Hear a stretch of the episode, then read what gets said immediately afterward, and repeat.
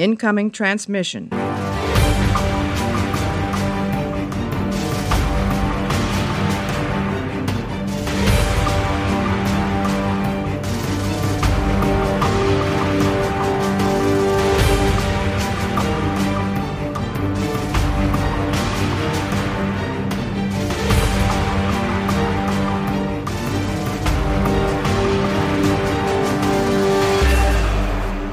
Hallo und herzlich willkommen zur neuen Folge Warpcast, Folge 6. Heute geht es um den Beginners Guide to Perry Roden. Heute bei mir zu Gast ist der liebe Mario. Hallo Mario.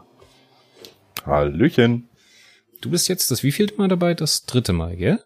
Der erste Perry Roden Cast, ja. der Picard Cast und jetzt das dritte Mal. Wir hatten uns ja beim letzten Mal verabredet, auf jeden Fall nochmal über Perry Roden zu sprechen. Nämlich diesmal als kleine Einsteigerhilfe. Also Hilfe für mich. Ne? Hilfe für mich. Ich habe mich nämlich, oder ich habe beim letzten Mal total Lust bekommen, äh, Perry Rowan ein bisschen weiterzulesen und mich da ein bisschen zu vertiefen.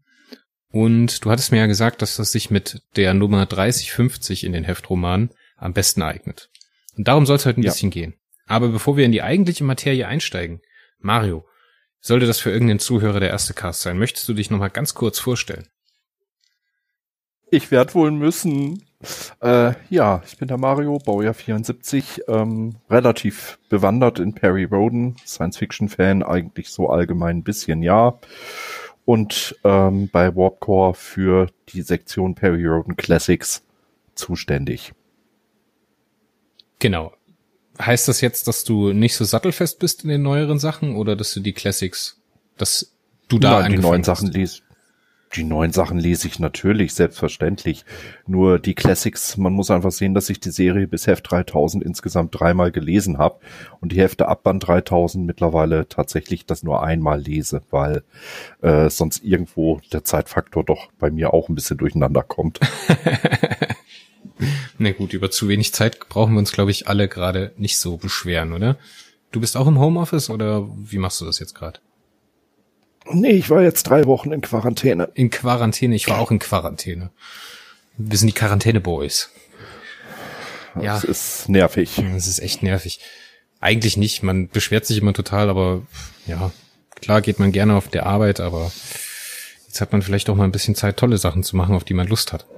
Natürlich ja, lustig. so weit, dass man da überhaupt noch seine Anstellung behält. Ich weiß nicht, wie das bei dir aussieht, aber ich bin in der profitablen Lage, dass ich das, das ich da nicht die Gefahr laufe, irgendwie in Kurzarbeit zu fallen oder sonst was.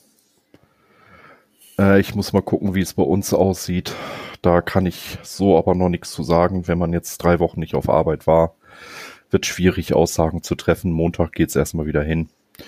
Da müssen wir mal gucken, was die Zukunft bringt. Momentan ist, glaube ich, eine Aussage zu treffen sträflich, weil äh, ja, sie haben zwar gesagt, dass die Quarantäne andauern soll oder insgesamt die Situation bis über Ostern. Wenn ich dann aber höre, dass ja so fast jeder Experte sagt, dass wir den Peak erst gegen Mitte, Ende Mai kriegen, ja, dann können wir uns ausrechnen, dass wir wahrscheinlich den ganzen Sommer in die Tonne treten können. Naja, ist halt so.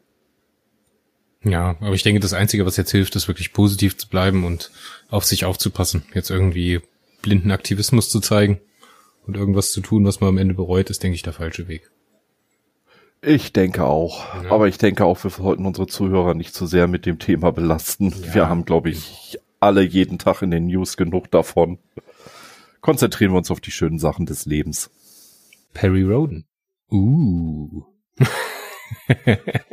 um äh, ein bisschen die Roadmap für heute abzustecken. Ähm, wir wollen ein Beginners Guide, ein Beginners Guide to Perry Roden machen. Das bedeutet, dass wir so ein bisschen ein paar Anknüpfungspunkte für Neuleser oder interessierte Leser, die aber nicht so richtig wissen, wo sie anfangen sollen, ähm, bisschen abstecken, bisschen nachzeichnen und mal so ein bisschen vielleicht Lust auf mehr machen, ein bisschen äh, eine Hilfe bieten, um da reinzufinden. Und äh, heute wollen wir im genaueren zwei Hefte besprechen. Wir wollen einmal die Nummer 3050 besprechen, also 3050 aus der Perry Roden Hauptserie und einmal die Nummer eins. Die 3050 trägt den starken Titel Sol-System. Mario, ich bin ja Neuleser und ich habe ja bis auf, äh, ich habe jetzt die dritte Macht, den Sammelband komplett durch und ich habe das Grauen gelesen und die Zero Zone und das, was danach kommt. Jetzt weiß ich aber nicht ganz genau, was vor der 3050 gekommen ist. Du musst mir jetzt hier und da ein bisschen helfen, weil die 3050 ist natürlich ein ganz schöner Brocken. Ich glaube, die ist auch so konzipiert, oder ich bin mir nicht ganz sicher, aber ich könnte mir gut vorstellen, dass die dazu konzipiert ist, um so einen Anknüpfungspunkt zu bilden.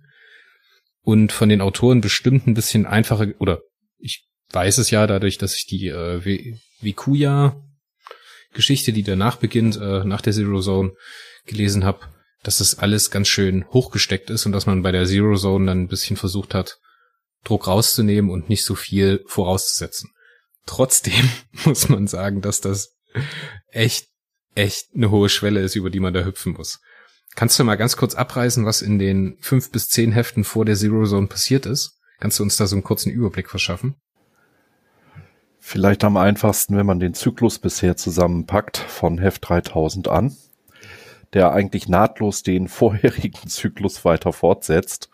Äh, Perry und Konsorten sind durch einen Zeitsprung von fast 500 Jahren in der Milchstraße neu angekommen. Dort kennt man Perry Roden nur noch sehr bedingt. Ähm, die Erde ist weg. Die ist spurlos verschwunden. Keiner weiß wohin. Und in der Milchstraße an sich gibt es ja neue Völker, neue Strömungen, neue politische Bünde einer wird von Perrys Freund Bully geleitet. Das ist, äh, sind eigentlich die Terraner, aber eben halt ohne Terra, ohne Sol. Anstelle von Sol ist ein fremder Planet, der Terra sehr ähnlich sieht, aufgetaucht, mit einem komischen Volk drauf. Da möchte ich gar nicht näher drauf eingehen. Und in der Milchstraße laufen ähm, Piraten Amok, die Latonen. Und ja, als selbsternannte Friedensmacht haben sich die Kairaner etabliert. Und zu den Kairanern kann man äh, nur sagen, dass sie zum Volk der Vekuya gehören. Aber welche Ziele diese äh, jetzt wirklich exakt haben, ist nach über 50 Heften im Zyklus immer noch nicht so ganz klar. Auch nicht, ob sie eine echte Invasion sind in feindlichen Sinne oder ob sie einfach an all das Gute glauben, was sie denken. Also im Endeffekt, Perry hat im Moment zwei Baustellen. Einmal, wo ist die Erde und wie finde ich sie? Und er hat die Baustelle, was ist eigentlich los mit den Kairanern und wie kriege ich das Zeug wieder aus der Milchstraße raus? Genau, die Zeit, in die er startet, heißt dann auch kairanische Epoche, hatte ich, glaube ich, in der Peripedia ja. gelesen. Ähm, und dann begibt sich Perry Roden auf die Suche nach der Erde. Ähm, das kennen wir ja irgendwo her, ne? aus Asimov zum Beispiel. Ähm, oder aus wie hieß die Serie mit dem Battlestar Galactica, genau. Da ist es ja ähnlich. Ähm, er begibt sich also mit der Tess Kumisha, Kumisha, seiner Frau und ich glaube seiner Tochter, die ist auch mit dabei, gell? Nee, es ist nicht seine Tochter, das ist seine Enkelin? Enkeltochter. Genau, Enkeltochter. Ähm, begibt er sich äh, auf eine Reise, um die alte Erde zu finden. Und da kommt er dann auf Umwegen über die Zero Zone in das sogenannte Dioversum. Und da mit seinem Eintreffen im Dioversum ähm, beginnt praktisch das Heft 3050 die Zero Zone. Sol-System in diesem Mikrozyklus nennt man das, glaube ich, ne? Zero Zone. Ja, man, man kann es so als halben Mikrozyklus äh, bezeichnen, weil man die vier Hefte auch komplett lesen kann, ohne die Peri-Rodan-Serie jetzt großartig zu kennen und man wird dennoch eine spannende Handlung präsentiert bekommen und, naja, ungefähr die Hälfte verstehen können. Ja, also man, also ich kann es aus erster Hand berichten. man äh, kann Spaß damit haben, man muss aber halt wirklich, ja, man muss sich ein bisschen reinkämpfen. Das ist schon, ist schon leider wirklich so. Ein bisschen weniger wäre wahrscheinlich noch verträglicher gewesen. Ähm, ich habe noch eine Frage an dich. Den Te hm? Tergen, diesen ähm, Historiker, vergleichenden Historiker, diesen getrennten siamesischen Zwilling. Kennt man ja. den schon vorher oder ist der da das erste Mal mit dabei? Nee, ich habe den vorher, glaube ich, in einem Heft schon mal zu lesen gehabt, aber das war's dann auch. Also es ist im Endeffekt keine prominente Figur, über die man was vor der Zero Zone wusste oder hätte wissen müssen. Okay, also kann man da auch als Neuleser praktisch von Null beginnen. Ja, er ist im Endeffekt ein schönes Plot-Device, um das Dioversum auf einen Menschen runtergebrochen verständlicher zu machen. Es ist eine Metapher. Es ist eine Metapher für das Dioversum. Aber was ist denn jetzt eigentlich das Duoversum? oh je, oh je, oh je. Ist eine tolle Idee. Ich. Ich hatte die auch mal kurz überlegt, mir die zu klauen und anders nochmal zu benutzen, aber mal schauen. ich ich versuche mal so ein bisschen den kosmischen Überbau ganz kurz klar zu machen. Gerne, gerne, also, gerne. Es gibt einmal unser Universum, eingebettet natürlich ins Multiversum mit verschiedenen Universen drumherum. Jedes Universum hat verschiedene Energieniveaus, hat verschiedene Parallelzeiten, Parallelebenen, Paraebenen und so weiter. Das sind aber alles nur so kurzfristige Sachen. Also diese ganzen Pararealitäten und so weiter. Konzentrieren wir uns mal aufs Hauptuniversum. Das Hauptuniversum ist aufgebaut wie eine Möbiusschleife und hat zwei Seiten. Einmal das Arisum und einmal das Parisum. Auf der Negativseite des Universums, so wurde sie halt in den 1600, 1700er Heften genannt, ähm, gibt es wenig Leben. Da ist Leben eher Mangelware. Und die Verbindung dorthin ist auch mittlerweile gekappt. Aber es ist halt die Minusseite des Universums, wenn du so möchtest. Nicht Antimaterie, einfach nur eine Minusseite. Dann gab es ähm, im vorherigen Zyklus im Endeffekt ein Problem. Es gibt sogenannte raumzeitliche Energie, die stabilisiert die Raumzeit. Das ist die Iris. Auf der einen Seite unseres Universums hat durch Perirodans Handlungen ein Weltenbrand stattgefunden. Das heißt, die Menschen der gesamten Milchstraße können nicht mehr auf ihren Planeten leben. Und ein kosmisches Überwesen, Tes, was am Ende aller Zeiten lebt, und schon aus einem anderen Universum kommt. Dieses über, über, über, Überwesen hat dafür gesorgt, dass es eine Iris-Kehre gibt. Es gibt also Perirodan eigentlich zweimal.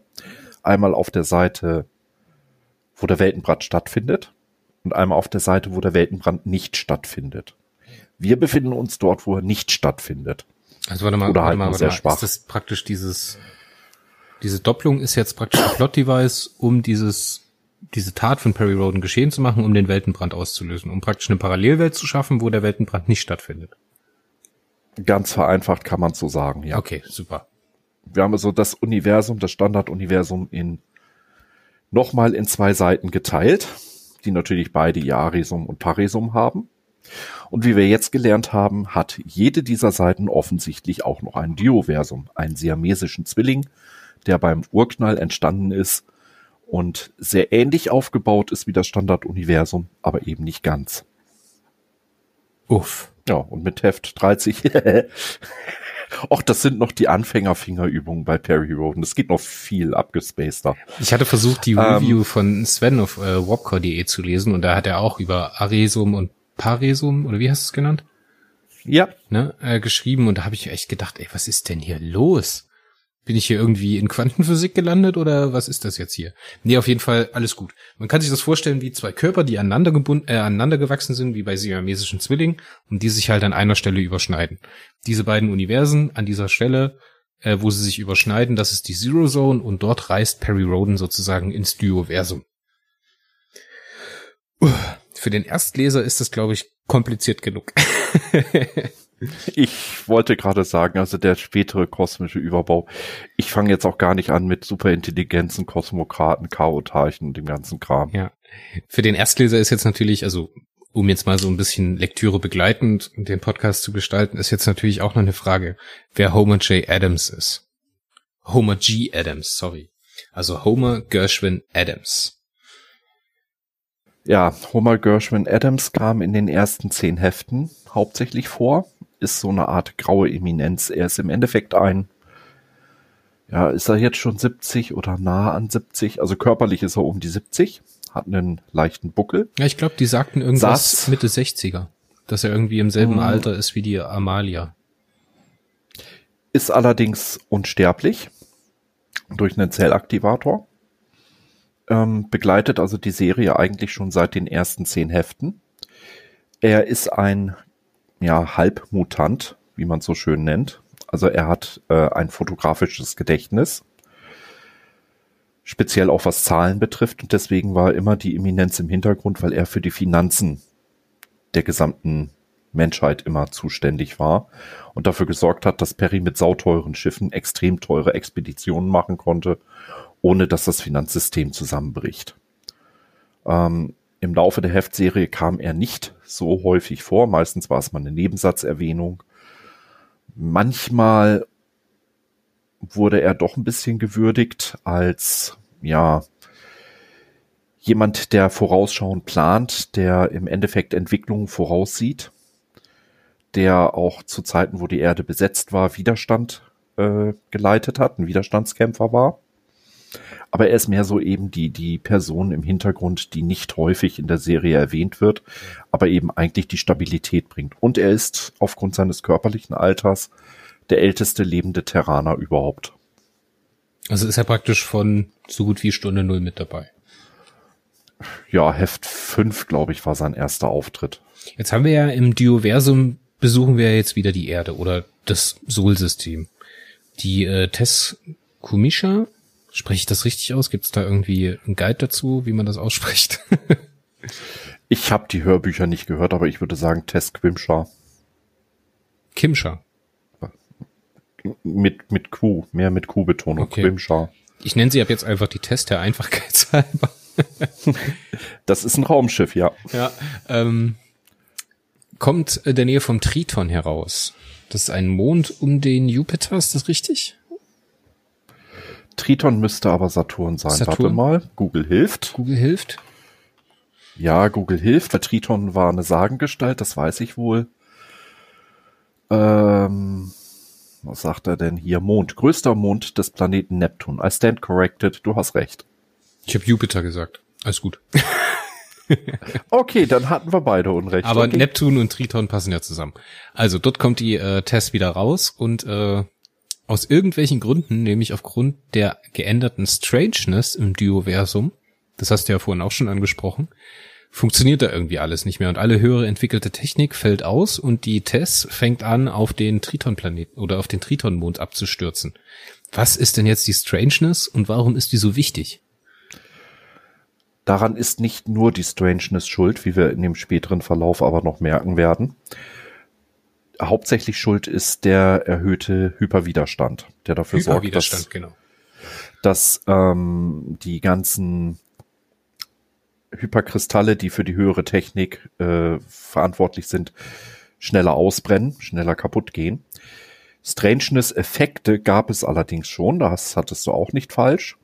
Strain, äh, Strangeness ist eigentlich eine Art Energiewert, die ein fremdes Universum unterscheidet vom Standarduniversum. Allerdings können solche Effekte auch auftreten, wenn du innerhalb unseres Universums über mehrere hundert Millionen Lichtjahre versetzt wirst in kurzer Zeit.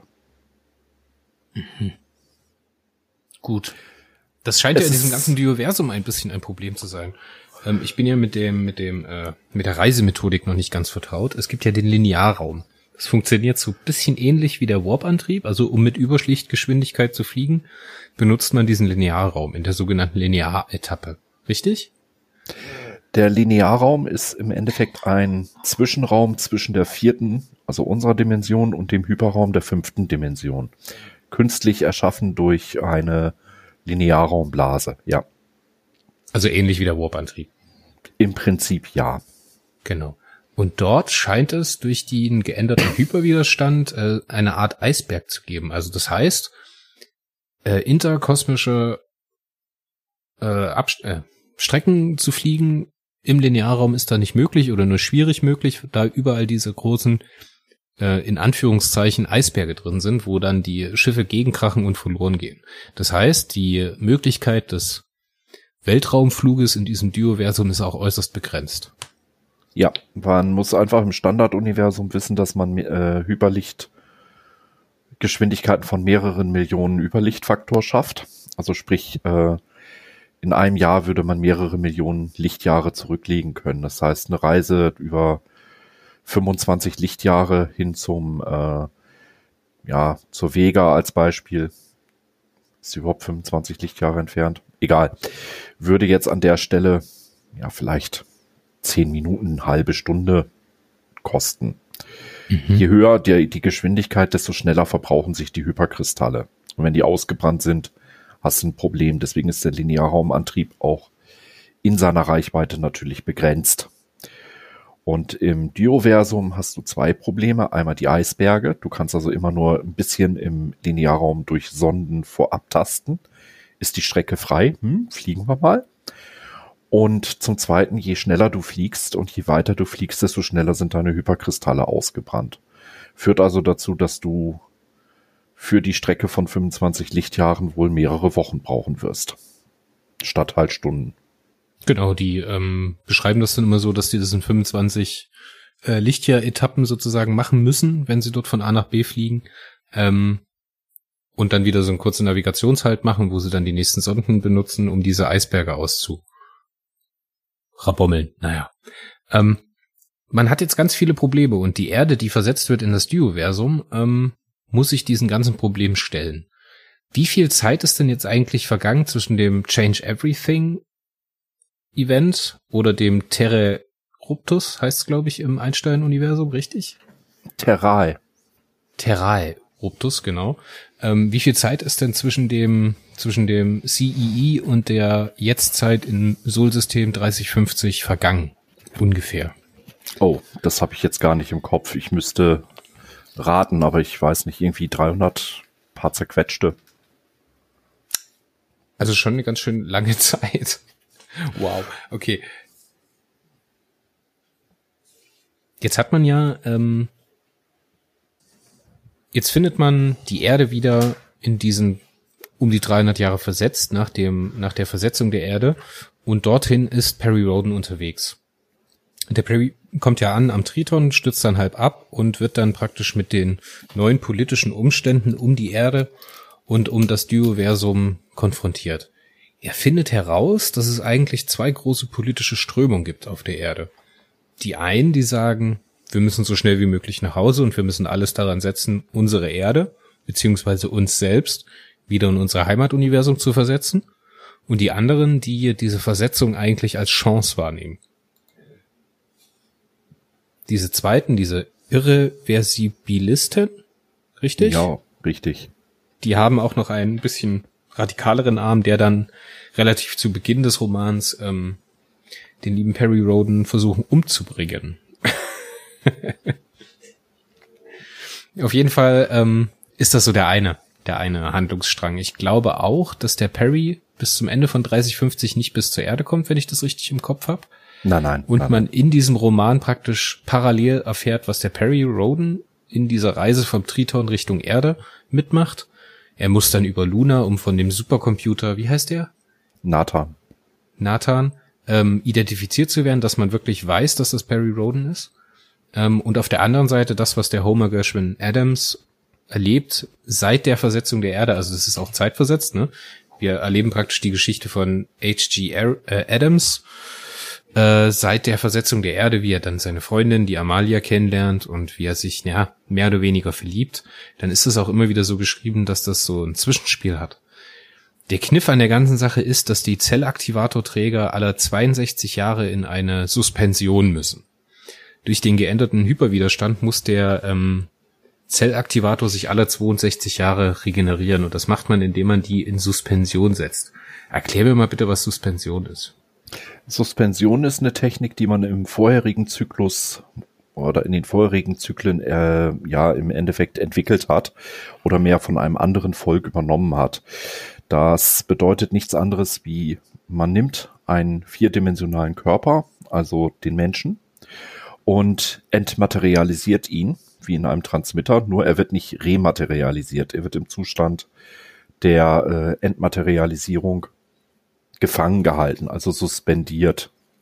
Ja, ähm, erstaunlicherweise, lustigerweise haben wir hier eine sehr parallele Entwicklung in den äh, nicht von jedem Leser geliebten Perineo-Romanen gibt es die Winterschlafzellaktivatoren, die dafür sorgen, dass ein Träger mehrere Jahre aktiv sein kann und dann auch mal mehrere Jahrzehnte eventuell verschlafen muss.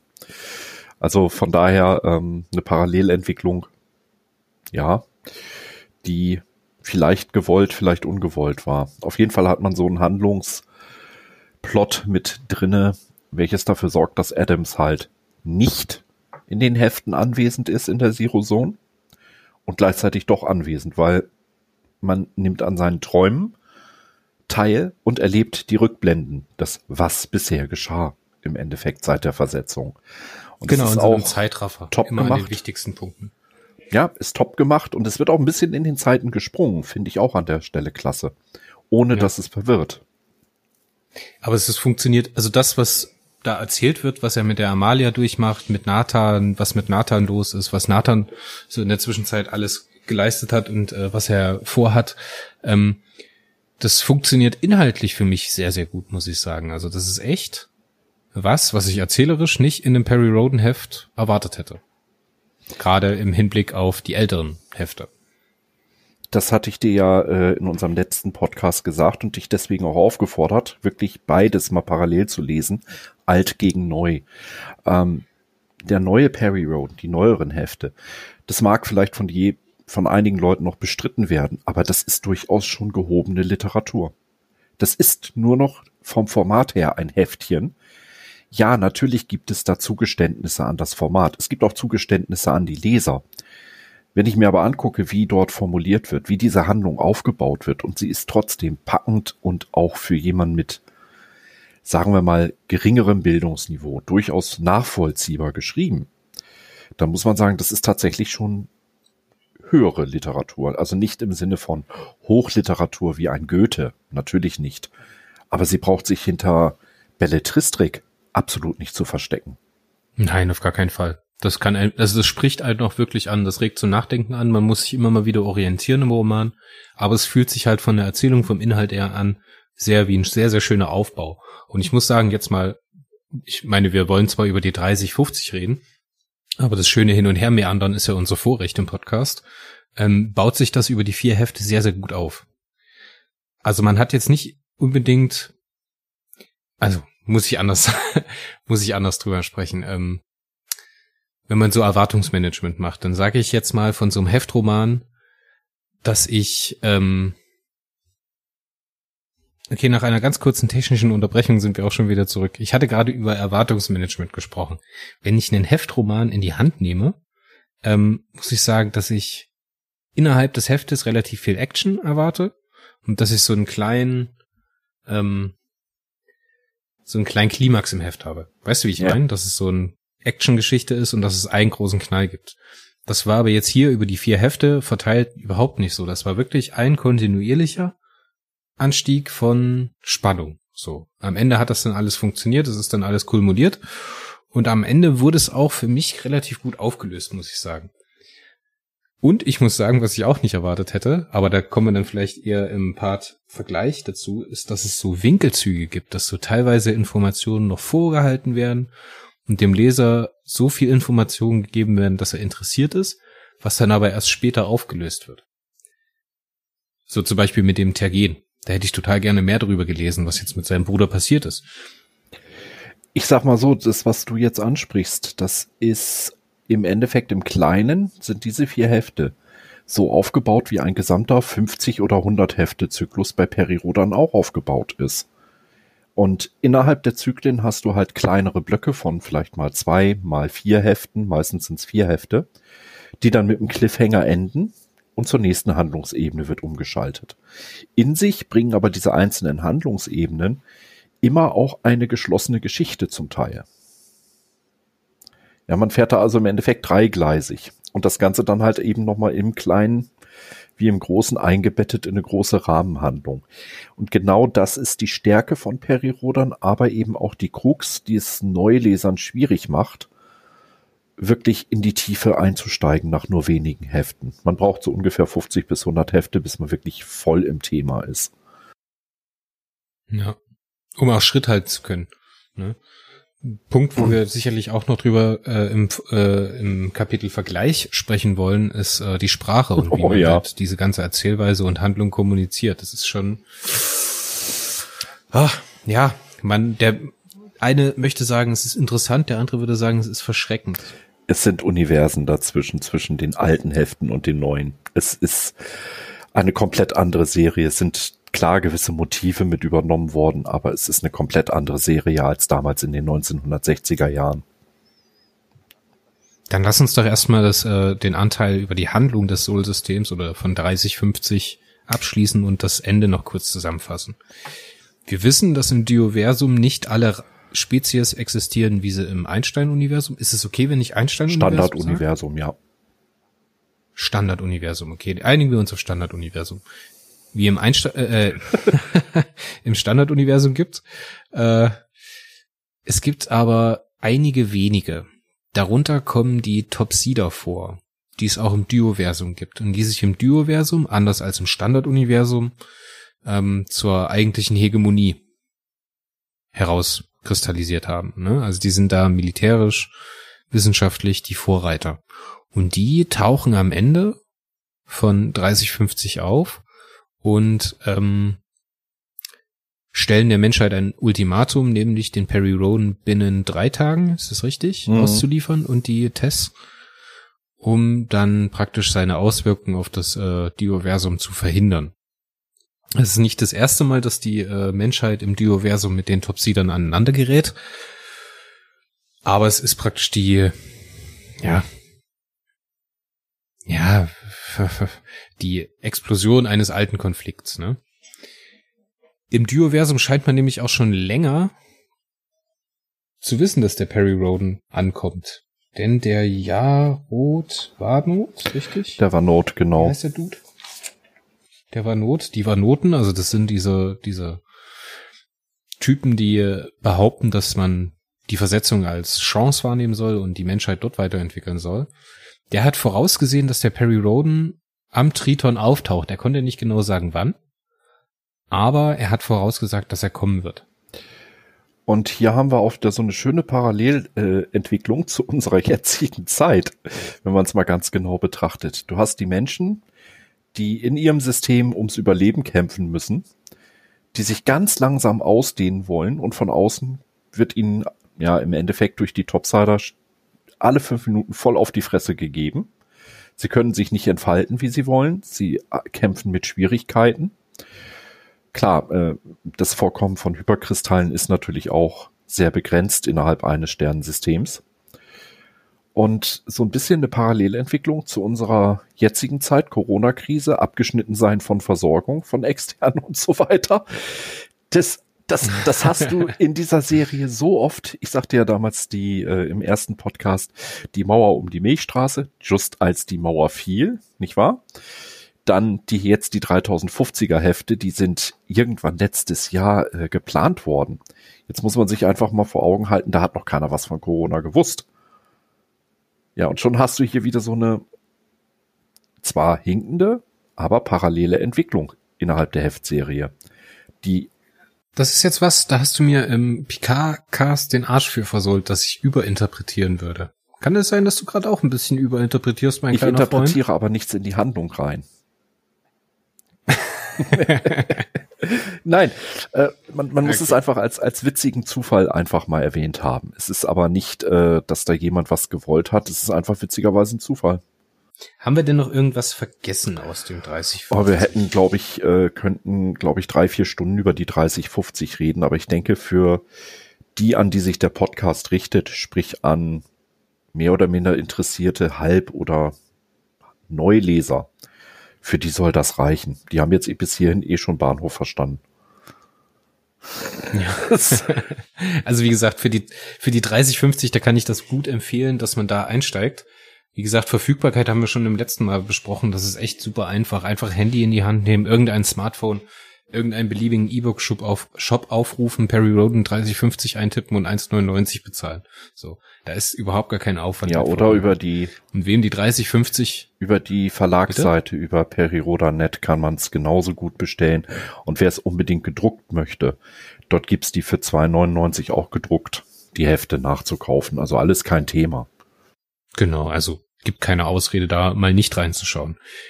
Man muss sich, denke ich, davon verabschieden, dass das ein Heftroman im klassischen Sinne ist, sondern dass es einfach bloß noch das Format Heftroman hat, so dass die Geschichte aber eigentlich darüber hinausgewachsen ist, was man in 59 Jahren eigentlich auch erwarten kann.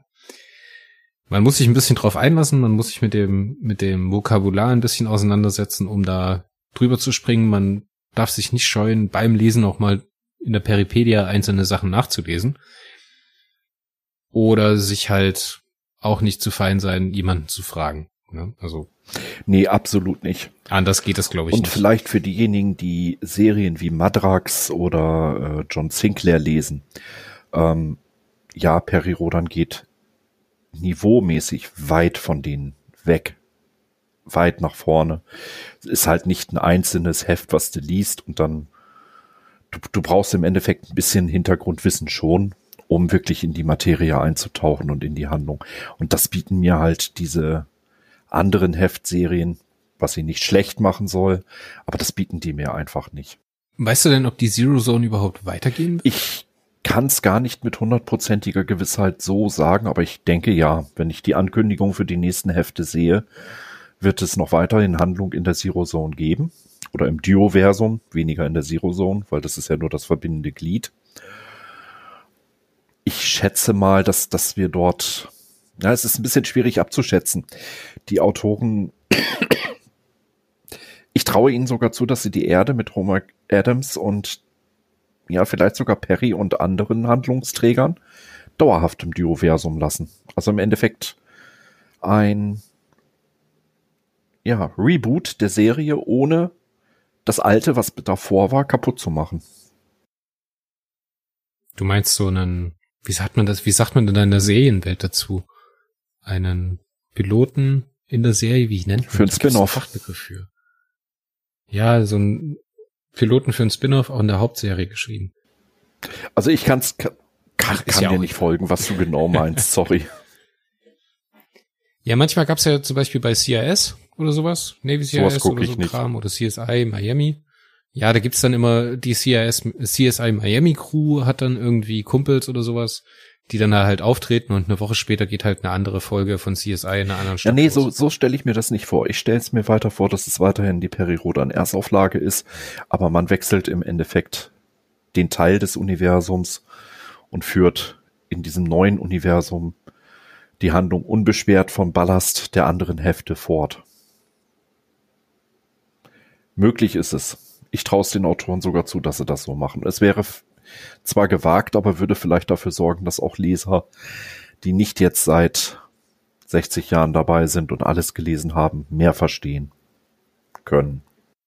Genau, ich habe es jetzt gerade nochmal nachgeschaut. Das Wort, was ich meinte, war Backdoor Pilot, wenn ihr das was sagt. Äh, Ist ja auch egal. Ja. Jetzt müssten wir an der Stelle schon wieder den Jugendschutz bemühen, wenn ich jetzt sagen würde, was ich unter Backdoor verstehe.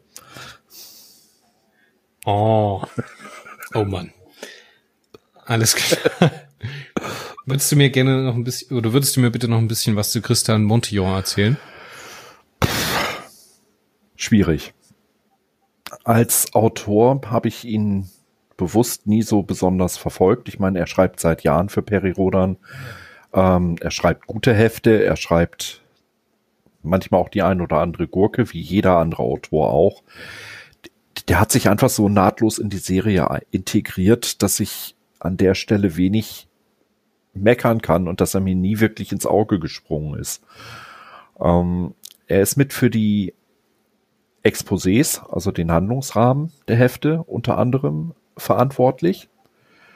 Und ich kenne ihn halt auch aus die drei Fragezeichen recht gut als Autor und muss sagen, da liefert er eigentlich immer sehr verzwackte Fälle ab, die einige Plot-Twists drinne haben, aber stets irgendwo nachvollziehbar bleiben in der Handlung der Akteure. Und das macht er bei Peri Rodan genauso. ich habe jetzt ehrlich gesagt nicht großartig über ihn äh, recherchiert, aber ja, bin kein drei Fragezeichen Freund. Den Rest, den er geschrieben hat, habe ich auch nicht gelesen. Also für mich ist das jetzt hier ein Erstkontakt mit ihm gewesen. Er hat mich aber überzeugt. Also wenn ich irgendwo mal was von Christian Montillon oder Montillon, wie Montillon oder du nennst ihm ein, äh, wie er eigentlich richtig heißt, Christoph Dittert. Christoph Dittert, genauso.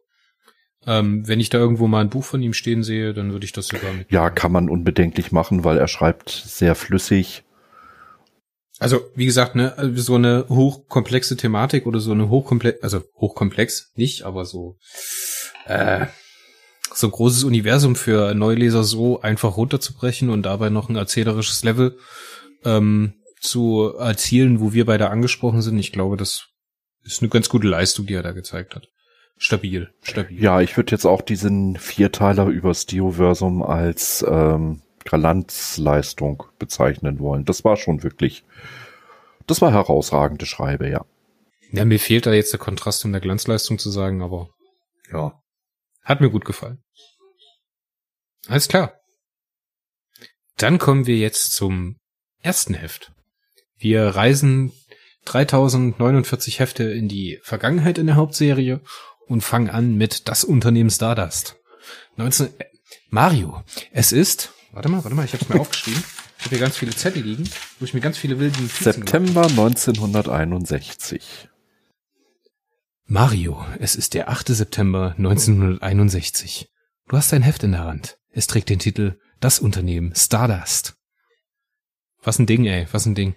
Ich glaube, wenn ich damals in 1961 ein, hm, ja, so später Teenie gewesen wäre, so 17, 18, 19 und das Ding in der Hand gehabt hätte, ich glaube, der wäre mir der Kopf geplatzt. 1961 und dabei so präzise, ne? Wann war die Mondlandung? 1969, richtig? Ja, man ist da schon sehr nah an der Realität gewesen. Das muss man den Autoren lassen. Aber das war wahrscheinlich Zufall. Wo fängt man da jetzt an? Vielleicht ganz einfach. Ähm, es fängt typisch für einen Karl Herbert Scheer Roman mit einer sehr markigen Sprache an. Mo nee, nee, nee, Moment, Moment, Moment. Ich würde dich jetzt mal bitten, ich habe ja deinen Artikel auf der Seite zum Heft 1 gelesen. Ähm, ich würde dich noch einmal bitten, nur um jetzt mal ganz kurz den Kontrast darzustellen. Versuch mal so kurz wie möglich die Handlung von 3050 Sol-System zusammenzufassen. Puh. Peri Rodan ähm, kommt mittels einer wagemutigen Reise durch die Zero Zone in einem für ihn fremden Teil des Universums, dem Dioversum, an, entdeckt dort die längst verloren geglaubte Erde und sieht sich am Ende dem Angriff der Topsider ausgesetzt. Okay, und jetzt machen wir das Ganze nochmal für das Heft Nummer eins Unternehmen Stardust und los. Mm, Peri Rodan wird zum Mond geschickt, landet dort und findet ein abgestürztes Raumschiff mit menschenähnlichen Wesen an Bord, den Arkoniden. Das war jetzt ungefähr halb so viel. Ich habe es jetzt hier gerade im Ausschlag drin ich kann das zeitlich auch nochmal auswerten. Ich denke, das ist aber, glaube ich, eine ganz gute Aussage. Die Handlung in Unternehmen Stardust ist wesentlich kleiner und be also begrenzter, ne? Nicht beschränkter, sondern begrenzter als die in Soul-System. Wahrscheinlich, weil es nicht so viel zu erzählen gibt, weil es nicht so viel Backlog gibt und so weiter und so fort. Ähm, aber eigentlich ist es das. Das ist die erste Mission der Menschheit zum Mond. Ne? Die Menschheit bricht auf ins Universum.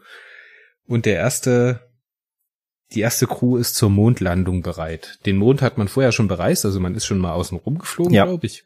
Und dieses jetzt die, oder dieses Unternehmen Stardust beschreibt praktisch, wie die Menschen auf dem Mond landen. Und was damit alles für Kniffe verbunden sind. Ähm, 1961 befindet sich die äh, Welt aber am Abgrund eines Atomkrieges. Also ähnlich so, ich würde sagen, so das Setting der Kuba-Krise. Das hast du in der Peri-Rodan-Serie ganz klar in den frühen Heften, dass sie die aktuelle zeitpolitische Entwicklung berücksichtigen. Und ähm, ja, wenn, wenn wir mal gucken, wir hatten damals schon den Wettlauf gegen die Zeit im Endeffekt. Also wer ist der Erste auf dem Mond? Die Russen haben die Amerikaner ja mit der gesamten Raumfahrt über jedes Mal dupiert und fast jeden Schritt gewonnen, bis auf die Mondlandung. Und ja, dazu hattest du halt hier auf der Erde die, die Gefahr des Atomkriegs, die damals, glaube ich, noch geringer war als heute.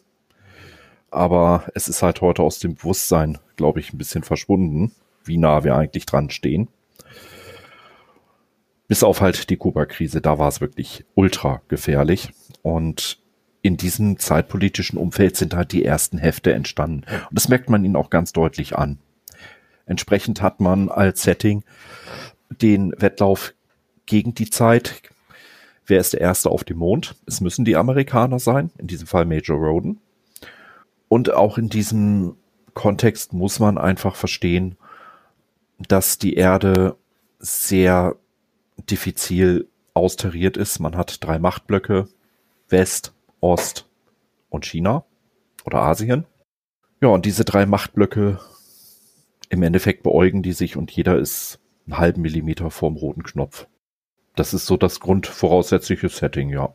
Ich finde das jetzt aber nicht bloß ähm, weltpolitisch da relativ gut getroffen, sondern auch in der Erzählung heraus. Natürlich als die äh, das Unternehmen Stardust dann ja mehr oder weniger scheitert, weil man eben nicht schafft, an der richtigen Koordinate auf dem Mond zu landen, ähm, ist auch der erste Vermutung, die die Charaktere haben, dass dahinter die Asiatische Föderation steckt oder halt die Russen, ähm, die sie da irgendwie gestört haben mit einem Sender oder sonst was, um den Anflug abzulenken, ähm, bis sie dann herausfinden, was es eigentlich gewesen ist. Diese Crew der Stardust besteht aus insgesamt vier Leuten. Major Perry Road, das ist klar. Captain Reginald Bull, das ist auch klar. Bully, sein bester Freund, glaube ja. ich, wird's beschrieben, ne? Der dann später halt auch, wie du gerade eben schon beschrieben hast, in der kairanischen Epoche ähm, die Terraner führt. Der Captain Clark G. Flipper, ich weiß nicht, ob der nochmal auftaucht. Der wird ja dann später. Im dritten Heft oder so oder im zweiten Heft haben sie ihn schon über die Klinge springen lassen. War auch nicht schlimm, war einfach nur ein Plot-Device. Ja. Lieutenant Dr. Eric Manoli. Oh ja, der Superarzt.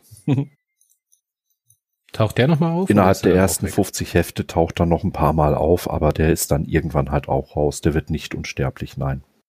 Wir haben dann noch die Nebencharaktere oder praktisch die ähm, Leute auf der Erde, so, ne, die Mensch, also Seiten der Terraner, das ist einmal der General Pounder auf NATO-Seite sozusagen. Perichef, ja.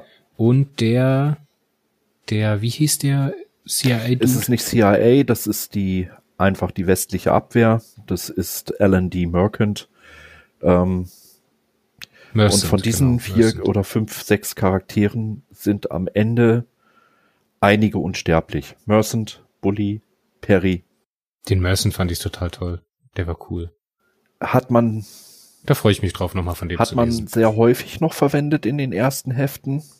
Später leider zu einer absoluten Nebensatzfigur entwertet und ja, man hat ihn einfach kastriert, muss man einfach so fair sagen, bis man ihn äh, im Übergang Heft 399 zu 400 irgendwann dann mal entsorgt hat.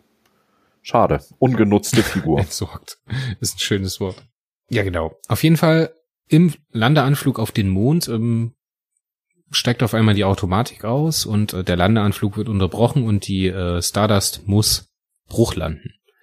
Jetzt denkt man natürlich, dass die Asiatische Föderation daran Schuld trägt, aber eigentlich sind das die Arkoninen. Die Arkoninen ist eine aus, außerirdische Spe ist eine außerirdische Spezies, eine hochentwickelte außerirdische Spezies, die ebenfalls auf dem Mond Luna, der um die Erde kreist, gestrandet sind.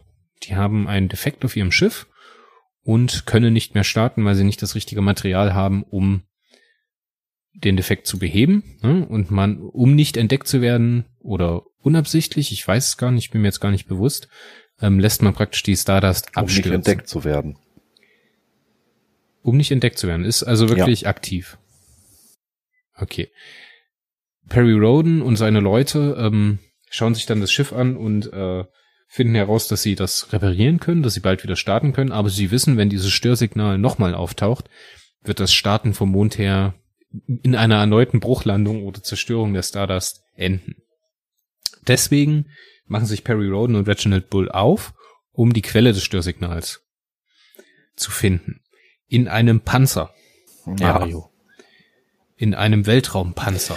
Also an der Stelle muss ich dann auch sagen, wenn ich ein bisschen in einem Weltraumpanzer. Ja.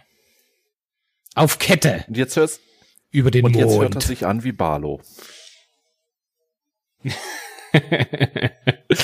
man muss jetzt vielleicht einfach, was ist da man los? muss vielleicht einfach mal sagen, ähm, die, dieser Panzer, das sind schon so diese ersten Punkte, wo bei mir der Logiksektor gemeckert hat. Wenn man sich nämlich mit der Nutzlastberechnung auskennt. Treibstoff, alles, was man braucht, um bis zum Mond zu kommen und so weiter. Ich bezweifle, dass wir jemals einen Panzer auf den Mond kriegen können. Aber gut, wir nennen es mal ein Mondfahrzeug. Äh, man darf halt nicht alles auf die Goldwaage von damals legen. Auch nicht, dass die natürlich logischerweise zum Mond gleich mitgenommen haben. Schusswaffen. Ja, klar. Ja, was ist das äh, Was brauche ich ey? bitte auf dem Mond? Waffen. Also Im Endeffekt wurde dort ein Plot mit angedeutet, den man aber nie weiterverfolgt hat. Äh, in, äh, übrigens in Andreas Eschbach-Roman sein größtes Abenteuer, also quasi Heft Periroda Null, wird das noch mal ein bisschen vertieft, genauso wie in Perineo. Es hat wohl dort an einigen Stellen der Pounder geahnt und einige andere Leute, dass dort auf dem Mond etwas ist, was da nicht hingehört. Und deshalb haben die Jungs Waffen mitbekommen. Ja, das fühlt sich zu, für mich zu konstruiert Ja, an. Also, es, aber ich denke, man hatte schon, ich glaube, Karl Herbert Scher und sein, wie hieß der Clark andere? Dalton, weiter Ernsting. Clark Dalton, die hatten schon Bock auf so ein bisschen Militärscheiß. Ja, natürlich, die Perry-Serie ist ja auch ähm, als Military Science Fiction geplant gewesen, die ersten 30, 40 Hefte. Es war nie ein Geheimnis, dass es Military Science Fiction sein sollte. Im Prinzip Lanzer im Weltall. Zum Glück ist es das Äh, nicht geworden. Share sei Dank, jawohl. Ja. Aber man ist schon da relativ vernarrt darauf, so die Leistungsparameter, wie sieht der Panzer aus, wie funktioniert der, das so zu beschreiben, dass es praktisch plastisch wird. Genauso wie mit dem, mit dem Antrieb oder dem neuartigen Antrieb. Es ist ein Atomantrieb der Bei der Rakete. letzten Stufe, ja. Genau, die letzte Stufe der Rakete ist äh, ein Atomantrieb. Also diese Atomeuphorie der 70er, 60er, 70er Jahre ist da mit dabei. Dann dieser Militarismus, das erste, was man auf dem Mond macht, nachdem man festgestellt hat, ob man die Rakete reparieren kann, ist, glaube ich, die Waffen auszuprobieren, ob die auch wirklich funktionieren in Schwerelosigkeit und in, äh, im Vakuum. Ach, ja, gut, geschenkt, geschenkt. Das sind 59 Ich wollte Jahre. gerade sagen, das waren die 1960er und was aber die Stärke halt war, war eben das Runterrattern der Leistungsparameter und der Größenangaben. Das hast du in so vielen Science-Fiction-Heften und Romanen nicht, wodurch die Handlung einfach immer irgendwie diffus bleibt. Und das hast du bei Peri Rodan gleich im ersten Heft nicht. Du hast gleich klare Form- und Größenangaben und Leistungsparameter. Und das ist Share zu verdanken. Es geht erstmal, es geht, die ersten Seiten sind bloß Beschreibung. Wie funktioniert Ja. die Rakete? Diese ähm, Pressekonferenz, die der General Pounder da macht, das ist nur Technical Facts, Tech Babble. So, hm, schwierig. Aber es ist durch heutzutage, heutzutage schwierig zu lesen, zu konsumieren, ne? Aber so zum Verständnis und damit man, ne, damit man realisiert, um was es da eigentlich geht, das funktioniert schon ganz gut. Ja, und vor allen. Dingen, es ist, es gibt dem ganzen es ist Sachen ja durch Fleisch. diese ganze Pressekonferenz auch jetzt nicht irgendwie, dass es ein langweiliges Runterzählen eines Datenblattes wäre. Es ist ja schon in eine ordentliche Handlung mit eingebettet. Da muss man auch den Hut vorziehen. Das kann heute auch nicht mehr jeder Autor. Das stimmt. Ja, auf jeden Fall ist man dann mit dem Panzer unterwegs. Wir schweifen schon wieder ab. Ist man mit dem Panzer unterwegs und findet dann das Arkonidenschiff. Auf dem Arkonidenschiff findet man auch heraus, dass die Arkoniden ein wenig ein Problem haben. Die sind nämlich so hoch entwickelt. Kennst du den Film Wall-E von Ja. Disney? Ja, also ein bisschen so kann man sich das vorstellen. Ne? Also die sind technisch höchst entwickelt, ne, sind aber alle total gen- degeneriert. Also sie haben überhaupt keinen eigenen Antrieb mehr, sie spielen die ganze Zeit nur, heutzutage würde man sagen, Videospiele, ähm, sind lethargisch in ihren Sitzen und nur zwei von den Arkoniden, die dort auf dem Schiff sind, sind wirklich noch bei Verstand. Das ist auf der einen Seite der Crest und die Frau Tora. hieß Ja, Tora, kann das sein? Tora, ja. Die Frau hieß Tora und man merkt jetzt relativ schnell, dass das für Perry Roden eine Chance bedeutet. Man sieht jetzt, wie hoch entwickelt die sind. Man sieht, dass die Arkoniden praktisch was zum Handeln haben, nämlich ihr Wissen.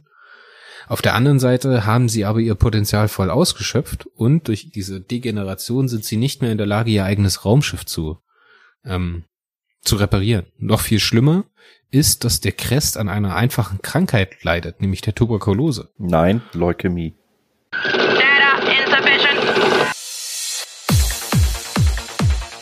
Ich glaube, der Chris war eben ausgestiegen, weil er sagte, Crest hatte Tuberkulose. Es ist Leukämie. Es ist Leukämie gewesen, das tut mir natürlich leid. Leukämie ist aber eine Krankheit, die auf der Erde schon lange geheilt ist. Perry Roden trifft jetzt den fixen Plan, äh, den Crest mit zurück zur Erde zu nehmen, den Arkoniden zu helfen, ihr Schiff zu reparieren und im Gegenzug davon dafür ähm, von den Arkoniden technische Entwicklungshilfe zu bekommen. Ist das ungefähr richtig zusammengefasst? Ja, kann man so stehen lassen, ja. Das ist ja ein Science-Fiction-Trope, der hier und da mal auftaucht. Ich meine, in Star Trek war es genauso. Gab es ein, zwei Episoden, ja. Ja, also der erste Kontakt mit den Vulkaniern, mit der Entwicklung des, des äh, Warp-Antriebs. Jetzt funktioniert also hier wie immer. Anders ist jetzt natürlich, dass das so, ja, so ein bisschen was mitschwingt, ne? Also ich weiß nicht, ob du Fahrenheit 451 gelesen hast. Ja. Ne, also da ist, glaube ich, in derselben Zeit ist, glaube ich, auch aus den 60ern oder 70ern das, der Roman, wenn nicht sogar noch früher. Da wird die Welt ja auch als so degeneriert oder intellektuell degeneriert beschrieben und dann halt diese Gegenbewegung dazu, ne, mit den Bücherverbrennern. Ähnlich funktioniert's jetzt hier. Auf der einen Seite haben wir die Arkoniden, die halt total lethargisch sind ähm, und aufgrund ihres technischen Fortschritts nur noch in ihren Betten liegen und äh, die Zeit abwarten. Und auf der anderen Seite haben wir die technisch noch unterentwickelten Menschen oder Terraner, ähm, die aber hoch motiviert sind und äh, noch sehr viel Potenzial besitzen. Und genau das erkennt der Crest auch, und das sagt er dann auch, ähm, dass diese Menschen dieses Potenzial noch haben. Was übrigens, Jetzt reist man. da muss ich ganz kurz einhaken, zu einem Running Gag der ersten 20 Hefte wird. In fast jedem Heft stellt Crest fest, die Menschen, jetzt ist er sich ganz sicher, die werden irgendwann das akonidische Imperium beerben.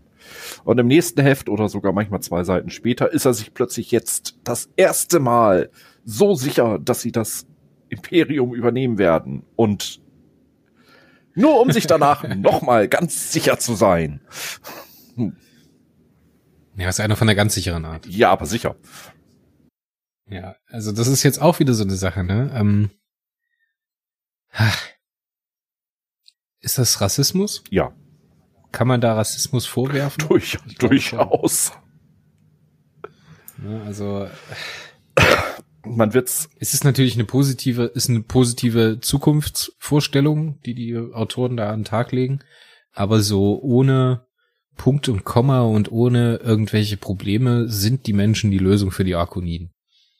ja, das ist die Eindimensionalität der frühen Hefte. Ähm, man muss einfach im Hinterkopf haben, es war auf 30 Hefte ausgelegt, die Serie zu Beginn. Wenn es gut läuft, 30 Hefte. Und da kannst du keine großen philosophischen Betrachtungen machen, da kannst du keine Charakterentwicklung unterbringen, nichts. Da musst du einfach mit Plattitüden und mit Standardsätzen arbeiten. Und dabei kann dann eben auch etwas rauskommen, was rassistisch wirkt. Aber ich würde nicht sagen, dass es noch so viel schlimmer, gemeint noch war. viel schlimmer. Wenn du 30 Hefte Zeit hast, dann musst du Auflage machen und Hefte verkaufen, um die nächsten 30 Hefte zu bezahlen. Das ist doch das Ziel, wenn du das Problem hast, oder nicht? Natürlich. Ne? Also es ist jetzt auf der einen Seite erschreckend, dass sie diese äh, Dinge gewählt haben, die sie da reinpacken. Also auf der einen Seite dieser Militarismus, auf der anderen Seite dieses, ja, über diese Hybris der Menschen. Ähm, aber auf der anderen Seite ist es natürlich auch erschreckend, dass es dadurch so viel Anklang gefunden hat. Würde ich jetzt so an der Stelle noch gar nicht so böse sehen. Ähm, ich bin selbst einer der härtesten Kritiker der Serie, was, was den, ja, nennen wir es beim Namen, rechten Touch der frühen Hefte betrifft. Jetzt muss man aber auch die Zeit ein bisschen damit reinbringen, dass in der es entstanden ist. Sicherlich muss man da einfach anerkennen, die Menschen in Deutschland haben sich damals halt nach einer positiven Utopie gesehnt. Und in der Hinsicht war Periro dann positiv. Sie waren aber auch immer noch zutiefst militaristisch geprägt. Das war der Military-Anspruch. Und da kannst du manchmal gar nicht anders formulieren, als dort formuliert wurde. Also ich würde den Heften, insbesondere dem Karl Herbert Scher, dem man es immer wieder vorgeworfen hat, dort in keinster Weise irgendein rechtes Gedankengut oder irgendwo einen, einen faschistischen Gedanken unterstellen wollen. Weil das war nicht Scher. Hm, na gut. Gehen wir mal weiter. Man trifft jetzt den fixen Plan, den Christ mit nach Hause zu nehmen zur Erde. In der Zwischenzeit hatte äh, Flipper und Manoli die Stardust repariert und man fliegt wieder los von Luna, um auf der Erde zu landen. Jetzt hat man aber nicht den Plan, wieder, oder, na gut, man muss sagen, eigentlich denkt man, dass man den Plan hat, wieder in die westliche Allianz zu fliegen, also nach Amerika und dort wieder zu landen, wo man so gestartet ist. Aber Perry Roden übernimmt im Landeanflug den Autopiloten und landet in der Wüste Gobi. Denn er hat so einen Deus Ex-Moment, muss ich es leider nennen, und äh, möchte mit den Möglichkeiten, die er jetzt durch die Arkoniden gewonnen hat, oder durch die Hilfe der Arkoniden gewonnen hat, ähm, diesen terranischen Konflikt beenden. Oder eine Gegenpol dazu bilden. Nämlich die sogenannte dritte Macht. Also zwischen West und Ost gibt's jetzt die dritte Macht in der Wüste Gobi, nämlich Perry Roden und die Arkoniden. Ja, man hätte es eigentlich sogar die vierte Macht nennen müssen, weil man hat den asiatischen Block da vergessen. Aber gut, damals in den 60ern waren die Asiaten militärisch noch nicht so stark. Deswegen kann man einfach mal so abhaken. Ähm, grundsätzlich muss man diesen Part der Handlung als sehr logisch und sehr gut durchdacht sehen. Ähm, du wirst immer, wenn zwei sich streiten oder drei aufeinander schießen wollen und aufeinander lauern, wirst du immer das Phänomen haben, sobald einer übermächtig stark wird, werden die anderen losschlagen. Und um das zu verhindern, landet Perry nämlich dort in der Gobi und sagt sich von allem los und bezeichnet sich selber als Erdenbürger. Ähm, ja, es ist einfach logisch. Es würde in unserer heutigen Zeit auch wieder so passieren, würden wir wirklich technisch überlegene Außerirdische finden. Es ist egal, in welchem Land die landen und wem sie das zur Verfügung stellen. Die anderen Länder werden losschlagen. Mario, kennst du dich mit Erasmus von Rotterdam aus? Nö. der erste Europäer. er hat Keine im Mittelalter, Ahnung. der hat im ausklingenden Mittelalter gelebt und hat dieses äh, diesen dieses Verständnis vom Kosmopoliten, also nicht von äh, Verbundenheit zu einer einzelnen Macht, sondern als Menschenbürger praktisch geprägt. Ist dann später auch eine Idee, die im modernen Humanismus aufgegriffen wurde und ähm, dieses Weltenbürgertum, was jetzt auch der Perry hier zeigt, das ist also ein wiederkehrendes, gerade in der Science Fiction ein wiederkehrendes Symbol oder ich sage immer Symbol, ne, aber es ist eigentlich ein Tropos, der immer wieder auftaucht.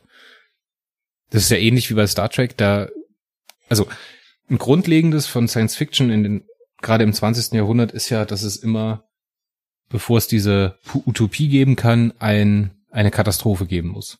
Es gibt immer den Atomkrieg, die äh, bei Star Trek heißt es, glaube ich, die atomare Schreckenszeit, ne? Danach die Klo also die genetisch veränderten Kriege, also die Kriege mit den genetisch veränderten Menschen, wo dann auch äh, Khan draus entsteht.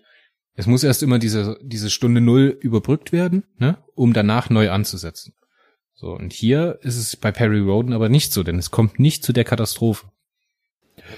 Richtig. Und du sprichst damit auch einen sehr wichtigen Punkt an.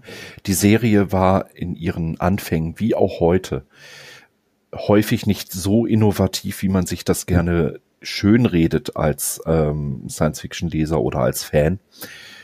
Es war schon immer ein Versatzstück aus verschiedenen Quellen. Ich meine, die Menge an Ideen ist ja nun mal auch begrenzt, die du für eine Handlung haben kannst. Und ich gehe immer noch davon aus, dass man bei der Konzeption der Serie sich durchaus durch Gelesenes hat beeinflussen lassen und einfach ein Best of All Worlds gewählt hat.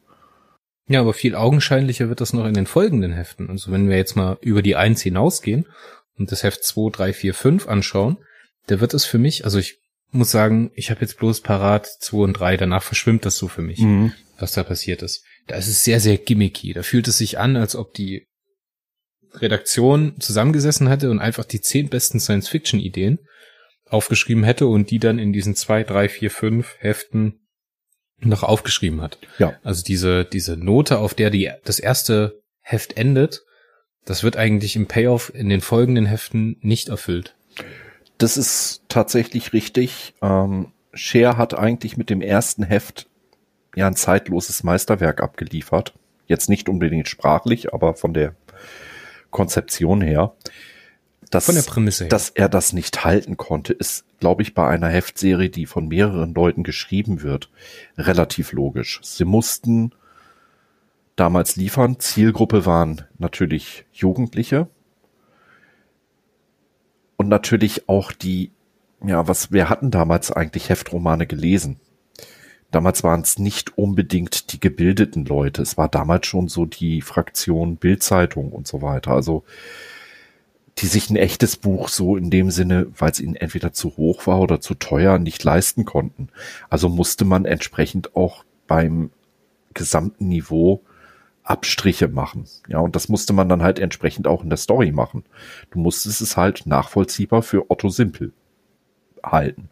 Was jetzt kein Vorwurf ist und nicht negativ gemeint ist. Das ist richtig. Hm. Was gibt es zum ersten Heft noch zu sagen? Ja. Es ist ein bisschen schwierig, dass das erste Heft wirklich als das Peri-Rodan-Heft schlechthin zu sehen. Es ist auch sch sehr schwer, dieses Heft heute einem Leser mit heutiger Hintergrundwissen an die Hand zu geben.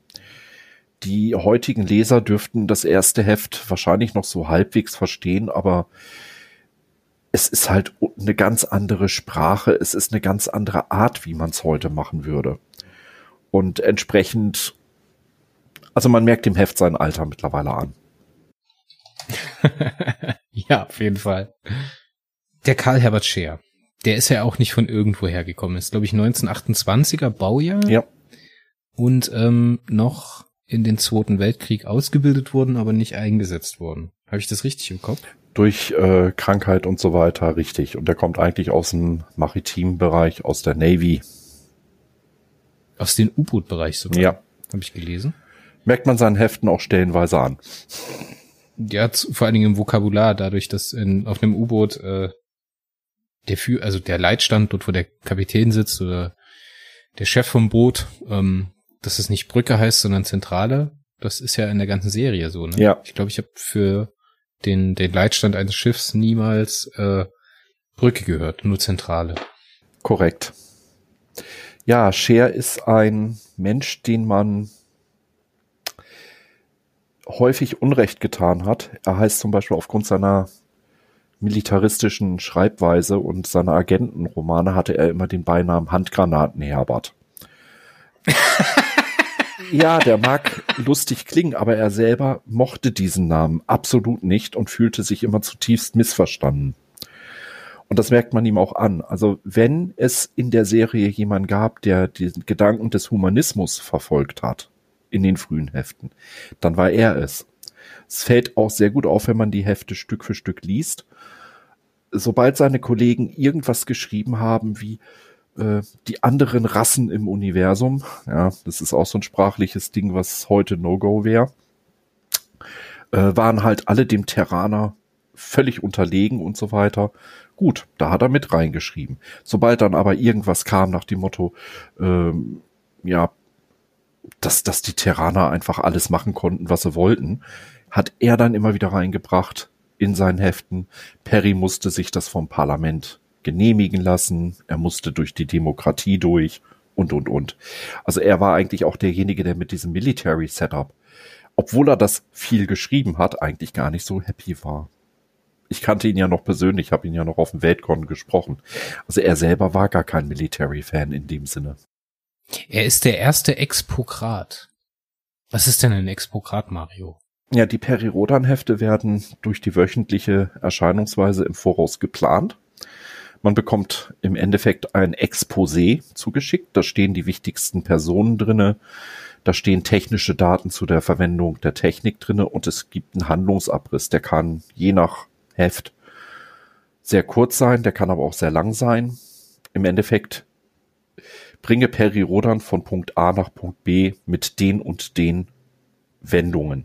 Den Rest fülle bitte selber.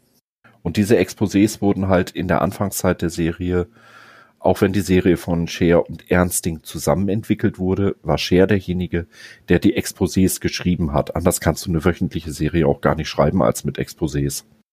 Und das wird auch noch heute so gemacht. Das muss auch heute noch weiter so bleiben. Ähm, man muss sich einfach wieder vor Augen führen. Du hast da zehn, zwölf Autoren. Woher soll ich denn wissen, wo du aufgehört hast in deinem Heft, wenn es nicht in einem Exposé drinne stehen würde? Die Hefte werden ja teilweise parallel geschrieben zur gleichen Zeit. Du brauchst ja eine gewisse Zeit, um die ganzen Hefte äh, vorzuproduzieren. Und würde diese Arbeit mit Exposés nicht existieren, hätten wir bei Perry Roden nicht das Phänomen, dass wir noch keine einzige Woche auch nur ein einziges Heft ausgesetzt hätten in den 59 Jahren. Das ist eigentlich total krass, ne? 59 Jahre ohne Ausfall. Ja, hoffen wir mal, dass das jetzt in der Krise sich nicht eventuell mal ändert. Hm. Das wäre echt schade. Ja gut, ich würde sagen, wir gehen mal über zum Vergleich und äh, versuchen mal den Unterschied zwischen den beiden Heften noch mal ein bisschen zu betonen. Und vor allen Dingen für den Erstleser, der einsteigen möchte, oh, jetzt ist mir was runtergefallen. Und vor allem für den Erstleser äh, ein bisschen auseinanderzubringen, was die beiden Hefte unterscheidet. Und da vielleicht ein bisschen dran einordnen zu können, wo man jetzt persönlich besser einsteigen kann. Da frage ich dich mal als Neuling, als Unbeleckten. Ähm, was hast du denn bei den beiden Heften als besonders krassen Unterschied wahrgenommen? Also der erste Unterschied, der mir wahrscheinlich aufgefallen ist, ist einfach die Sprache. In, wenn man jetzt das Unternehmen Stardust nimmt, also die Nummer eins, dann hat man da eine sehr deskriptive Sprache, die sehr, sehr viele Fakten nennt, Fakten aneinanderreiht und eigentlich den Leser zum Beobachter einer Szene macht. Ne? Also man hat nicht den allwissenden Erzähler oder den Erzähler, der alles durchlässt, alle Informationen, sondern man hat den, als Leser hat man eigentlich die Rolle des Beobachters. Man hat eigentlich nur die rohe Szene, die man betrachtet. Man sieht also, wie die Stardust abhebt. Man hört nur den General Pounder, wie er seine Pressekonferenz gibt. Man hört nur das Gespräch mit, was Perry mit seinen Freunden, mit seinen Crew-Kollegen hält und am Ende wird man eigentlich für die Tatsachen gestellt, genauso wie das Perry mit seiner Crew macht.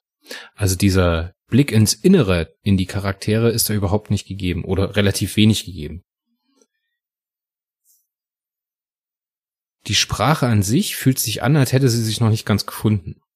Aber wenn man sich jetzt in den Romanen oder in der zeitgenössischen Literatur der 60er Jahre so ein bisschen umschaut, ähm, gerade in der Populärliteratur ist das alles so geschrieben. Das schien damals eine Mode zu sein. Du hattest mir auch in unserer ersten Perry Ronan Folge gesagt, dass das äh, durchaus über die Zeiten hinweg sich ändert, ne? dass man da hier und da mal ein paar Ausreißer hat in eine sehr blumige Sprache, dass man dann aber mittlerweile wieder eine sehr klare Sprache zurückgekehrt ist. Wenn man im Gegensatz dazu 3050 sieht, ist das immer noch eine sehr einfache, klare Sprache, eine sehr beschreibende Sprache, die aber einen wesentlich größeren Wortschatz hat. Das funktioniert ja fast wie eine Fremdsprache, wenn man dann von CEE spricht, von Top-Seedern, ne, von Arkoniden und so weiter und so fort. Das, was in der 1 noch alles neu war, ist jetzt natürlich alles 59 Jahre alt und hat dementsprechend mehr Bedeutung. Mir sind persönlich die Unterschiede auch dahingehend aufgefallen, so in den letzten 20 Jahren. Man nutzt auch Begriffe wie servil, also jemand ist sehr dienstbeflissen, ja. Man nutzt also gewisse Fremdworte, die der Durchschnittsdeutsche eigentlich so häufig gar nicht zu hören bekommt, die man teilweise auch wirklich nochmal kurz im Duden nachschlagen muss. Was mir immer sehr stark aufgefallen ist, die Satzlängen. Die Satzlängen sind in den alten Heften viel kürzer als in den neuen. Dadurch erzielst du natürlich die Wirkung eines höheren Tempos, einer schnelleren Lesbarkeit. Aber du hältst es halt auch wirklich für, wie gesagt, Otto Simpelleser verfügbar. Während die neuen Hefte, da würde ich sagen, viele Altleser. Und das meine ich jetzt auch wieder nicht irgendwie ohne Respekt oder so. Ähm, dürften mit den neuen Heften hier und da ihre Probleme haben. Ja, dadurch, dass es damals noch Tabula Rasa war, hat man natürlich viel mehr Content rüberbringen wollen mit der Sprache, ne? Und da ist so ein Staccato-Schreiben halt auch angebracht, wenn man viele Aussagen aneinander reihen möchte. Schau dir halt alleine mal die Interaktion zwischen den Charakteren an. Da ist keine große Diskussion, da wird nicht großartig erzählt, was der Mensch sich dabei gedacht hat. So der Perry Roden zum Beispiel, um jetzt in die Erzählweise überzugehen, ähm, erklärt sich nicht. Muss. Der wird, der hat dann hier und da mal im Bully so ein Comic Relief, so einen Watson an seiner Seite, der dann fragt, Mensch, Perry, warum, hä? Was willst du jetzt von mir? Zum Beispiel bei den Arkoniden oder dann später in der Wüste Gobi. Da funktioniert das dann ähnlich, dass er diese, diese Rolle des Fragenden im Sinne des Lesers übernimmt und Perry sich dann erklären muss. Das ist aber von Perry aus niemals der Fall. Der handelt da einfach, ohne zu erklären, wie er handelt. Oder warum er handelt. du hast halt bei den frühen Heften ja den Fokus auf die Handlung, äh, Charakterisierung oder Charakterdevelopment hast du so gut wie gar nicht. Da wird auch ganz Genau, schnell genau. gesagt, äh, Person XY ist böse und dann hast du als Leser das bitte auch zu akzeptieren, dass das ein Böser ist. Warum der böse ist? Ja, frag gefälligst dich nach, akzeptier es jetzt bitte einfach. Und er ist auch nicht vielschichtig böse, er ist einfach schwarz oder weiß. Punkt. Ja, ein gutes Beispiel dafür ist zum Beispiel der L&D Merchant. So. Der wird eingeführt als so ein shady äh, Geheimdienst-Dude, ne? Der ist aber von vornherein, also für mich als Leser, ne, ohne jetzt eine Färbung für den Charakter zu haben und zu wissen, was später mit ihm passiert, hat er aber für mich eine negative Konnotation. Das heißt, ich nehme den als negativen, in Anführungszeichen, bösen Charakter wahr. Und das kann natürlich diese einfache Sprache viel besser oder viel direkter, ohne das explizit anzusprechen, als eine sehr umschreibende, De- also eine sehr blumige Sprache, wie es dann zum Beispiel später ist. Korrekt. Und das ist auch die Stärke und die Schwäche der alten Hefte zusammen. Dadurch hast du natürlich, ähm, das wirst du später in, in späteren Heften noch sehr schnell feststellen, zum Beispiel die Springer. Ja, das sind äh, Arkoniden-Abkömmlinge, die durchs Weltraum reisen und im Endeffekt das Handelsmonopol haben. Da wird dann immer gleich gesagt, alle galaktischen Händler, Springer sind böse. Alle. Ausnahmslos. Und die sind alle auch Ja, du nach, brauchst nicht mal so weit. also, ja, wo wolltest du denn hingehen? Du brauchst gar nicht so weit gehen im, im Heft 2, wenn das dann anfängt, wenn Bully unterwegs ist nach Australien. So.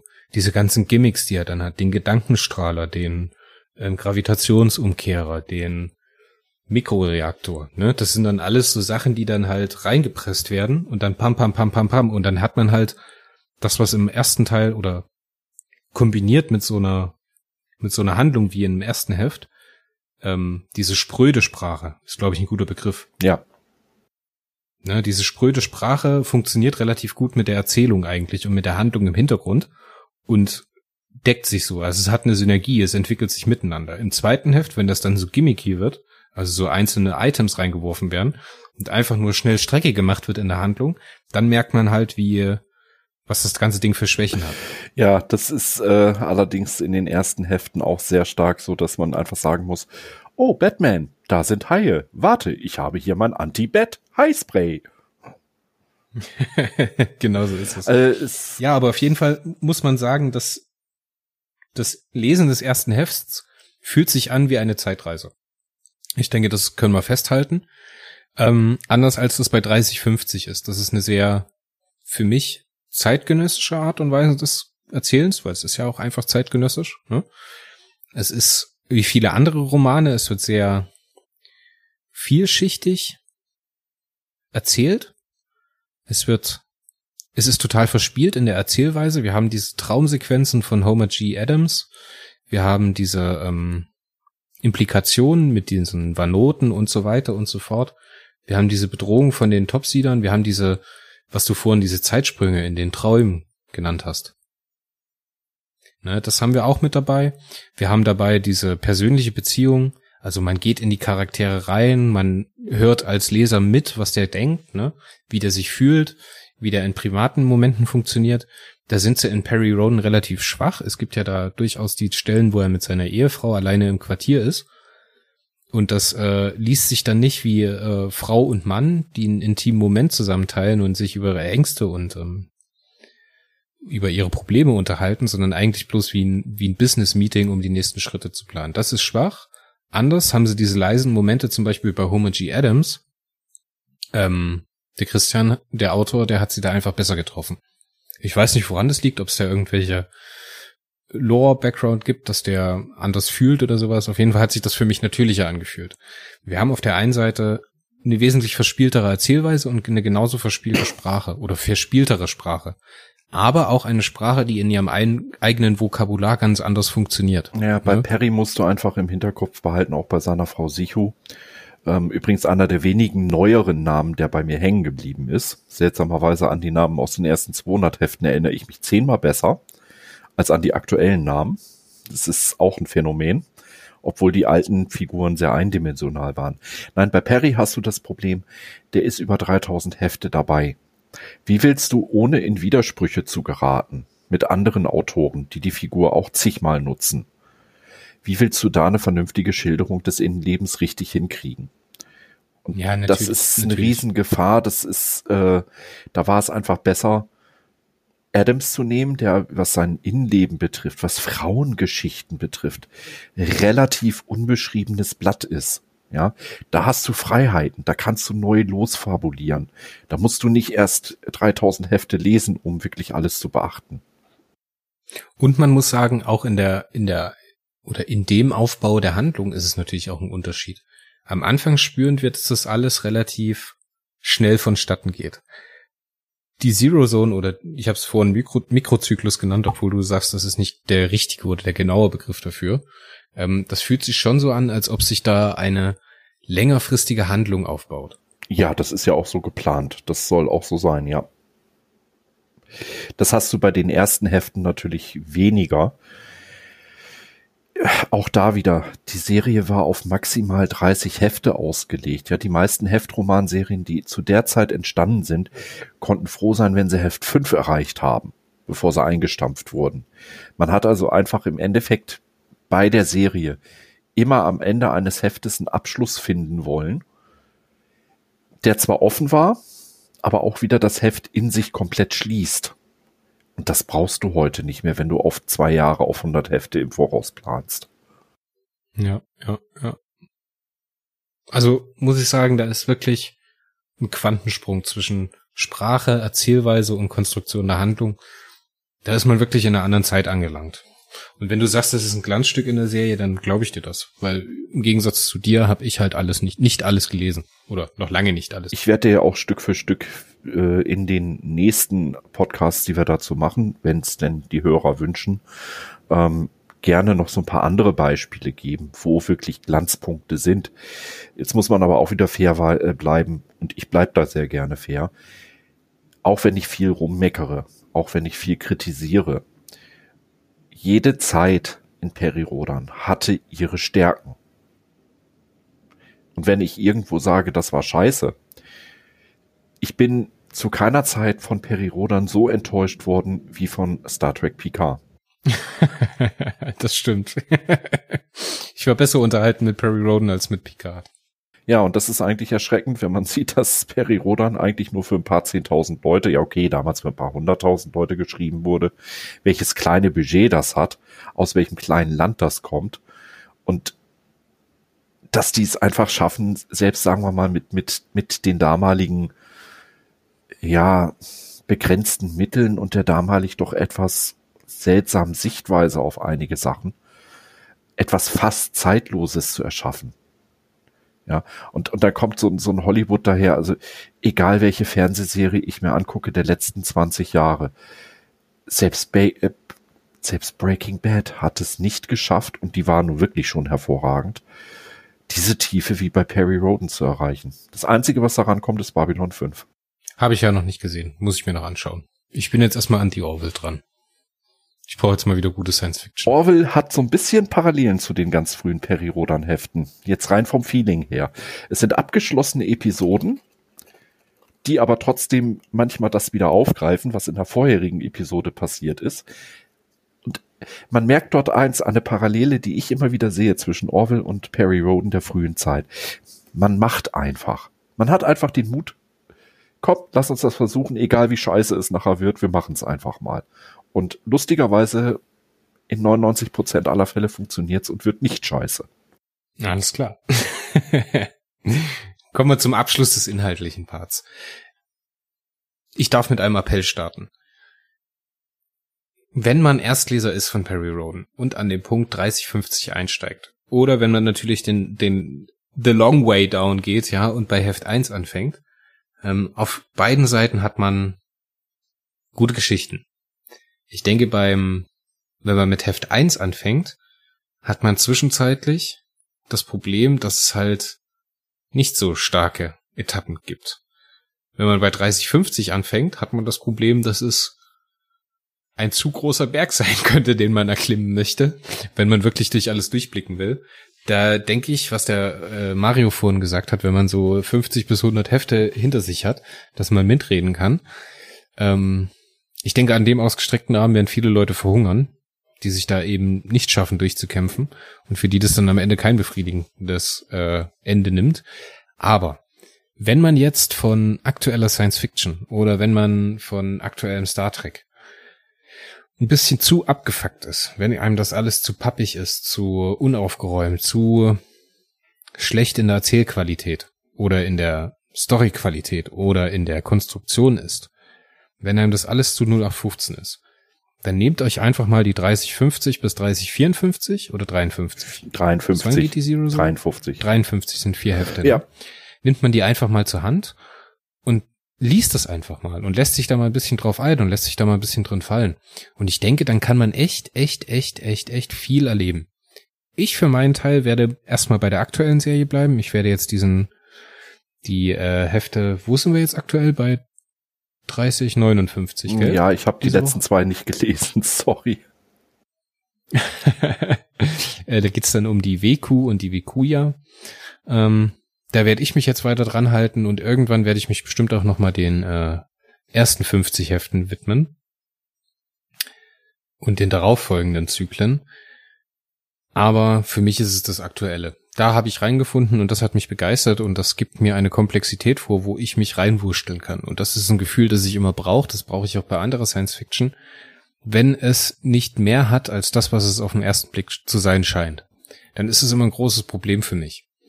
Jetzt hat man aber in 30, 50 so viele Themen, man hat so viele unterschiedliche Charaktere, man hat so viele unterschiedliche ähm, Erzählbereiche. Zum einen diese Liebesgeschichte, zum anderen diesen Military-Aspekt mit den Topsidern. Auf der anderen Seite diesen politischen Aspekt mit den äh, Vanoten und so weiter und so fort. Es ist immer noch eine tolle Actiongeschichte, es wird immer noch total viel erzählt. Man hat da einfach viel Spaß dran. Ich denke, wenn jemand einsteigen will, dann ist die 30, 50 eine gute Zahl. Das empfehle ich auch und gerade nochmal zu dem ausgestreckten Arm und die 100 Hefte, bis du drinne bist. Auch für neue Leser, lasst euch von solchen Aussagen nicht abschrecken. Man braucht im Endeffekt ein bis zwei Hefte, bis man zumindest so eine grobe Ahnung hat, was da eigentlich passiert. Ein bisschen Wikipedia dabei, beziehungsweise Peripedia. Ja, kann helfen, muss aber nicht. Man kann das meiste verstehen. Man kann zumindest schon mal die Spannungsbögen innerhalb der Hefte verfolgen, die, wie ich persönlich finde, sehr schön aufgebaut werden. Man kann Stück für Stück sich das Wissen aneignen. Dazu kommt hinten am Ende des Heftes immer noch mal der Pericomputer, der noch mal ein paar Begriffe ein bisschen näher beleuchtet. Äh, Es ist nicht so schwer, wie man sich's denkt. Das ist kein Riesenberg, die 3000 Hefte. Es sind nur Feinheiten, die einem dann fehlen. Es wäre wie zum Beispiel bei Star Trek, um, um das Beispiel mal zu nehmen, äh, wenn Picard und Riker aufeinander stoßen auf Nefente. Und man hat bisher nur eben das, oder Nepente. Nepente. Man weiß jetzt tatsächlich Danke. 20 Euro. Äh, man weiß, man weiß an der Stelle halt, dass Riker und, und Picard gute Freunde waren. Aber man kann es auch, wie meine Freundin es genossen hat. Sie fand die Folge super toll und sie hat noch nie irgendwas von Star Trek gesehen. Sie hat null Vorwissen. Und du kannst die Folge halt auch sehr genießen, wenn du Riker nicht kennst. Und so ist Periro dann auch. Du musst es nicht wissen. Es wird einfach nur schöner, wenn du es weißt. Und ich denke, ein guter Weg ist, und das muss ich sagen, hat mir sehr geholfen, Mario, wenn man sich äh, eine Community sucht, die Science Fiction orientiert ist oder wo man auch mal über Science Fiction diskutieren kann und wo man auch einfach mal Fragen stellen kann. Denn in Sachen Perry Roden bin ich Wesley Crusher und der liebe Mario mein Obi-Wan. So. Das heißt, wenn ich irgendeine Frage habe, wo ich nicht weiterkomme, frage ich das einfach den Mario und der sagt mir dann, Christian, ist egal, kannst du vergessen, interessiert in drei Heften sowieso kein Mensch mehr. So. Das hilft und das hilft ein bisschen äh, in der Komplexitätsbewältigung. Und das ist auch ein echt gut gemeinter Rat. Sucht euch eine Community, geht vielleicht auf Warpcore, sucht euch den Discord raus, installiert die App oder das Programm auf eurem PC oder Handy und kommt mal im Warp Talk und da könnt ihr wirklich alle Fragen an unsere Profis loswerden. An den Sven, an den Mario und an den Mhm. Dominik. Die sind immer da und die werden euch dann auch eure Fragen beantworten, so gut es geht. Lest die Artikel zu den Einzelheften auf der Seite. Ich glaube, wir sind bei 222, in der Classic-Serie? Bei der Classic-Serie sind wir äh, ein bisschen anders. Da habe ich erst mit 200 Heft 250 angefangen. Davor die Hefte hatte ich in meinem eigenen Blog. Deswegen fange ich jetzt gerade wieder an bei Heft 1. Und dort sind wir im Moment bei Heft 7. Und parallel dazu sind wir in den 300er Heften bei Heft 307. Irgendwie sowas, genau. Also schaut da rein, schaut da in die, Review, äh, in die Reviews, da wird auch viel erklärt. Ne? Gerade der Sven ist da immer sehr ähm, erpischt, erpicht darauf, äh, Sachen klarzustellen. Und hat mich auch hier und da mal abgehängt bei einzelnen Heften. Ist, ja. ähm, ne? Und da kann man auch relativ gut abschätzen, was dann am Ende wichtig aus einem Heft ist und was halt eher so zweite, dritte Reihe ist. Ja, man muss, man muss sich einfach immer wieder vor Augen führen, man muss nicht alles wissen, um eine Handlung genießen zu können. Manchmal ist, so blöd das bei, bei schriftlichem Kopfkino auch klingt, Hirn aus und genießen einfach das bessere Mittel. Genau, das ist eine gute Sache. Habe ich noch was vergessen, Mario? Ja, meine 500 Euro für den heutigen Abend. Hm, die beweise ich dir per PayPal, solange Marco mir die Kohle klar macht. Das wird rausgeschnitten. Schneiden, schneiden, nicht schneiden. Nicht schneiden, nicht schneiden. du kriegst keine scheiß 500 Piepen von Ist okay. Was machen wir das nächste Mal in A Beginner's Guide to Perry Road? Ich hätte jetzt fast einen Striptease vorgeschlagen, aber der ist beim Hören irgendwie uninteressant. Ich würde vorschlagen, wir schauen dann. Warte, warte, warte, warte. Äh, ja, und jetzt sind wir bei Kopfkino. Lassen wir das? Und was gut? Nein. Was gut? Nicht oh. wirklich. Ja, ich würde sagen, beim nächsten Mal, liebe Hörer, ähm, widmen wir uns mal dem Bereich, wo der liebe Chris dann angekommen sein wird. Ich hoffe, dass er dann zumindest bis Heft 19 Peris Unsterblichkeit geschafft hat. Und wir würden mal anpeilen, so Pi mal Daumen, wenn Heft 30, 75 erscheint, dass man so den, ja, Dreiviertel des Zyklus ist durch, Punkt hat, wo man vielleicht auch über den aktuell laufenden Zyklus ein bisschen mehr sagen kann, als das zum jetzigen immer noch leicht diffusen Zeitpunkt der Fall wäre. Also wir reden von ungefähr einem halben Jahr. Ich lese jetzt von also bis zu Heft 17 und dann von 30 äh, 55 bin ich jetzt, glaube ich, bis 30 75 und dann machen wir die nächste Folge. Heft 19. Perry wird unsterblich, Heft 19. Heft 19. Genau. 19. Das sind so die Milestones. Ich mir auf, das könnte wichtig werden. 19 versus 30 75. Dass man einfach mal so einen kurzen Handlungsbogen-Vergleich hat, dass unser, ja, Welpe Chris dort eventuell auch mal ein paar Fragen mehr hat und vielleicht auch mal schildern kann, wie ist es denn eigentlich mit dem Reinrutschen? Hält es einen auch längere Zeit dabei? Länger als zwei, drei Wochen.